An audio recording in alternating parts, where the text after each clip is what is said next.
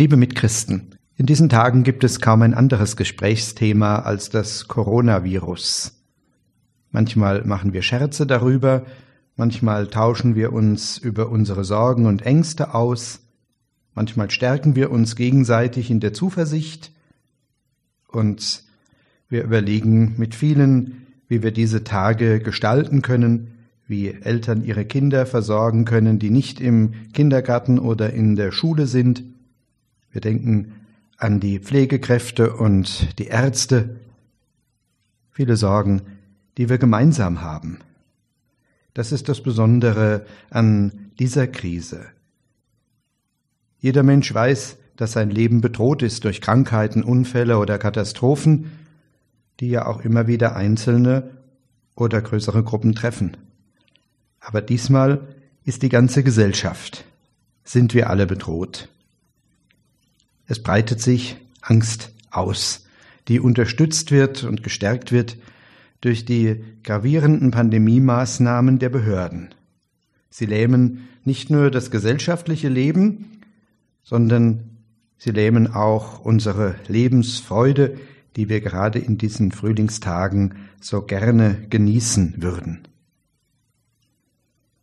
Die Erfahrungen legen aber auch einen grundlegenden Wert frei, die Solidarität. Wir wissen, dass das Virus keinen Halt macht vor Landesgrenzen und gesellschaftlichen Milieus, dass es nicht unterscheidet zwischen politischen Systemen und Parteien und dass es Menschen aller Religionen oder Hautfarben treffen kann. Wir sitzen alle im selben Boot der Erde. Das fordert unsere Solidarität. Die Ärzte erzählen uns, dass besonders ältere und kranke Menschen bedroht sind. Deswegen sind die Maßnahmen, die wir alle ertragen müssen, ein Ausdruck der Solidarität mit denen, die vom Virus betroffen sind, besonders mit denen, bei denen es gravierende gesundheitliche Folgen hat. Deswegen halten wir uns an die behördlichen Maßnahmen. Hoffentlich bleibt diese Solidarität in unserer Gesellschaft bestehen und bröckelt nicht, sondern wächst. Ich hoffe auch, dass wir jetzt in dieser Not nicht die Not anderer übersehen. In den Medien wird kaum noch berichtet von den geflüchteten Menschen, die in Nordsyrien an der Grenze zur Türkei festsitzen oder die an die Tore Europas in Griechenland und Bulgarien anklopfen.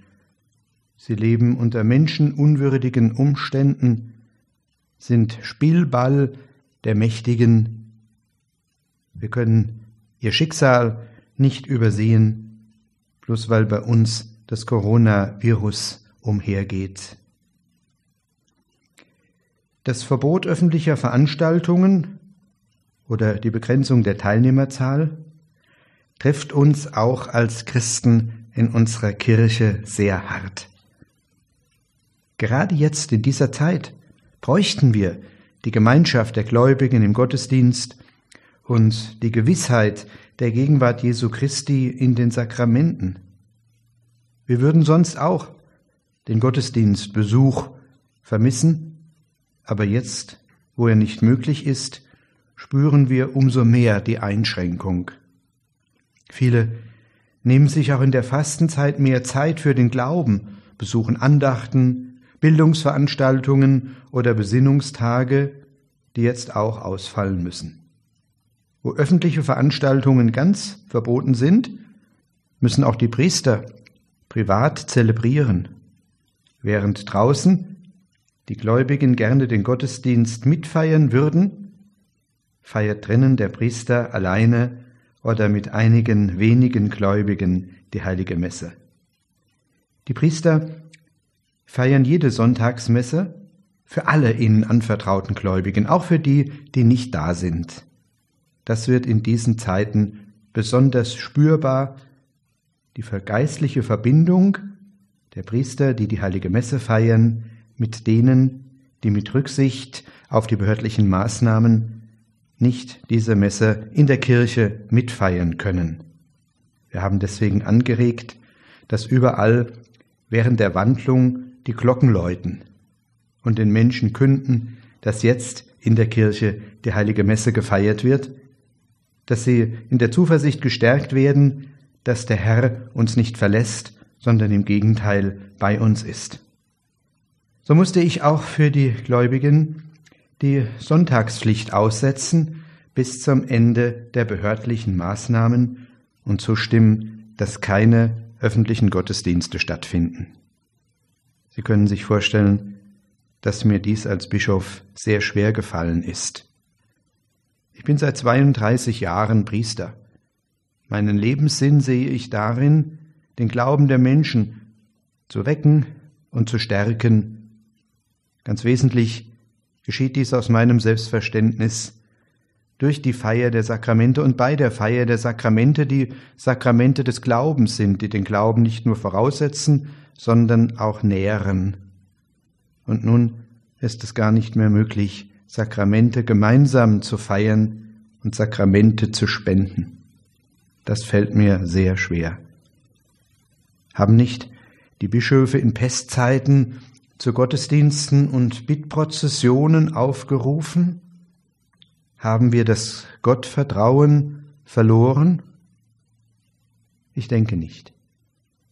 Wir suchen andere Möglichkeiten, um uns in dieser Zeit der Glaubenszuversicht und der Hoffnungskraft unseres christlichen Lebens zu vergewissern, auch wenn wir es nicht in der Gemeinschaft miteinander tun können in einem Raum, so können wir es doch in der geistigen und geistlichen Verbundenheit tun. Für mich war es wichtig, in dieser Situation nicht nur der gesundheitlichen Bedrohung, sondern auch der geistlichen Not, meine Sorgen, meine Bitte, mein Flehen zum Gehülfen zu bringen. Der Gehülfe ist eine ein Kruzifix, eine Darstellung des gekreuzigten Herrn Jesus Christus auf dem Hülfensberg, dem großen Wallfahrtsort unseres Bistums im Eichsfeld. Der Gekreuzigte schaut den Beter mit einem menschenfreundlichen Angesicht an. Am vergangenen Samstag, kurz bevor die Maßnahmen der Behörden gegriffen haben, habe ich eine Wallfahrt auf den Hülfensberg gemacht und unser Bistum und die Menschen in Thüringen dem Gehülfen anvertraut und seinen Beistand für uns alle erfleht. Und ich habe ihn ganz konkret darum gebeten, dass ich bald wieder auf den Hülfensberg fahren kann, nämlich am Ende der behördlichen Maßnahmen. Wenn das Virus uns nicht mehr im Griff hat, dann möchte ich dort hoffentlich mit vielen Gläubigen, ein Fest der Befreiung feiern können. Wir müssen damit rechnen, dass wir auch über die Ostertage keine gemeinsamen öffentlichen Gottesdienste feiern können. Bis dahin, bis zum Ende der behördlichen Maßnahmen, gibt es viele kreative Ideen, wie wir dennoch miteinander im Geist und im Gebet verbunden sein können. Es gibt Vorschläge des Seelsorgeamtes, die Sie auf der Homepage unseres Bistums finden, für Hausandachten am Sonntag. Das wird sie auch geben für die Gottesdienste in der Karwoche.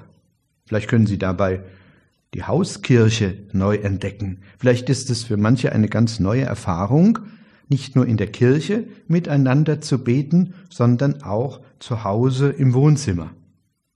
In den Medien werden Gottesdienste übertragen, im Fernsehen, im Radio oder im Internet. Und es gibt andere Möglichkeiten, über elektronische Medien miteinander in Verbindung zu bleiben und sich auch miteinander im Glauben zu stärken. Wenn die Gottesdienste an Ostern nicht öffentlich in den Kirchen gefeiert werden, denke ich auch besonders an diejenigen, die an Ostern das Sakrament der Taufe empfangen wollten. Kürzlich noch hatte ich mich mit ihnen getroffen, als sie aufgenommen wurden als Taufbewerberinnen und Taufbewerber in unserem Bistum und habe mich mit ihnen gefreut, dass sie bald das Sakrament der Taufe empfangen. Es wird durch die behördlichen Maßnahmen nicht aufgehoben, sondern nur verschoben. Und wir laden die Gemeinden, die sich darüber freuen können, dass Erwachsene das Sakrament der Taufe empfangen, dazu ein, nach dem Ende der Maßnahmen nicht nur einen frohen Gottesdienst miteinander zu feiern, sondern dabei auch denjenigen das Sakrament der Taufe zu spenden, die als Erwachsene zu uns kommen. Möge diese Vorfreude und die Zuversicht, dass auch dieses Virus überwinden wird, uns alle in der Glaubenszuversicht stärken. Wir haben viel Anlass zu beten. Für diejenigen, die vom Virus betroffen sind, vor allem für jene, bei denen es erhebliche gesundheitliche Probleme bewirkt, für diejenigen, die von Angst gelähmt werden, für die Kinder und Jugendlichen, die lieber in die Schule oder in den Kindergarten gehen würden, und vor allem für die in den Arztpraxen und Krankenhäusern, die über die Maßen belastet sind.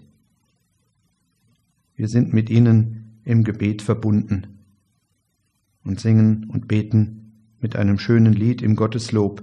Bewahre uns Gott, behüte uns Gott, sei mit uns in allem Leiden. Voll Wärme und Licht im Angesicht, sei nahe in schweren Zeiten.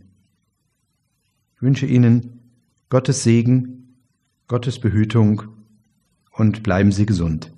Ihr Bischof Ulrich Neimeyer.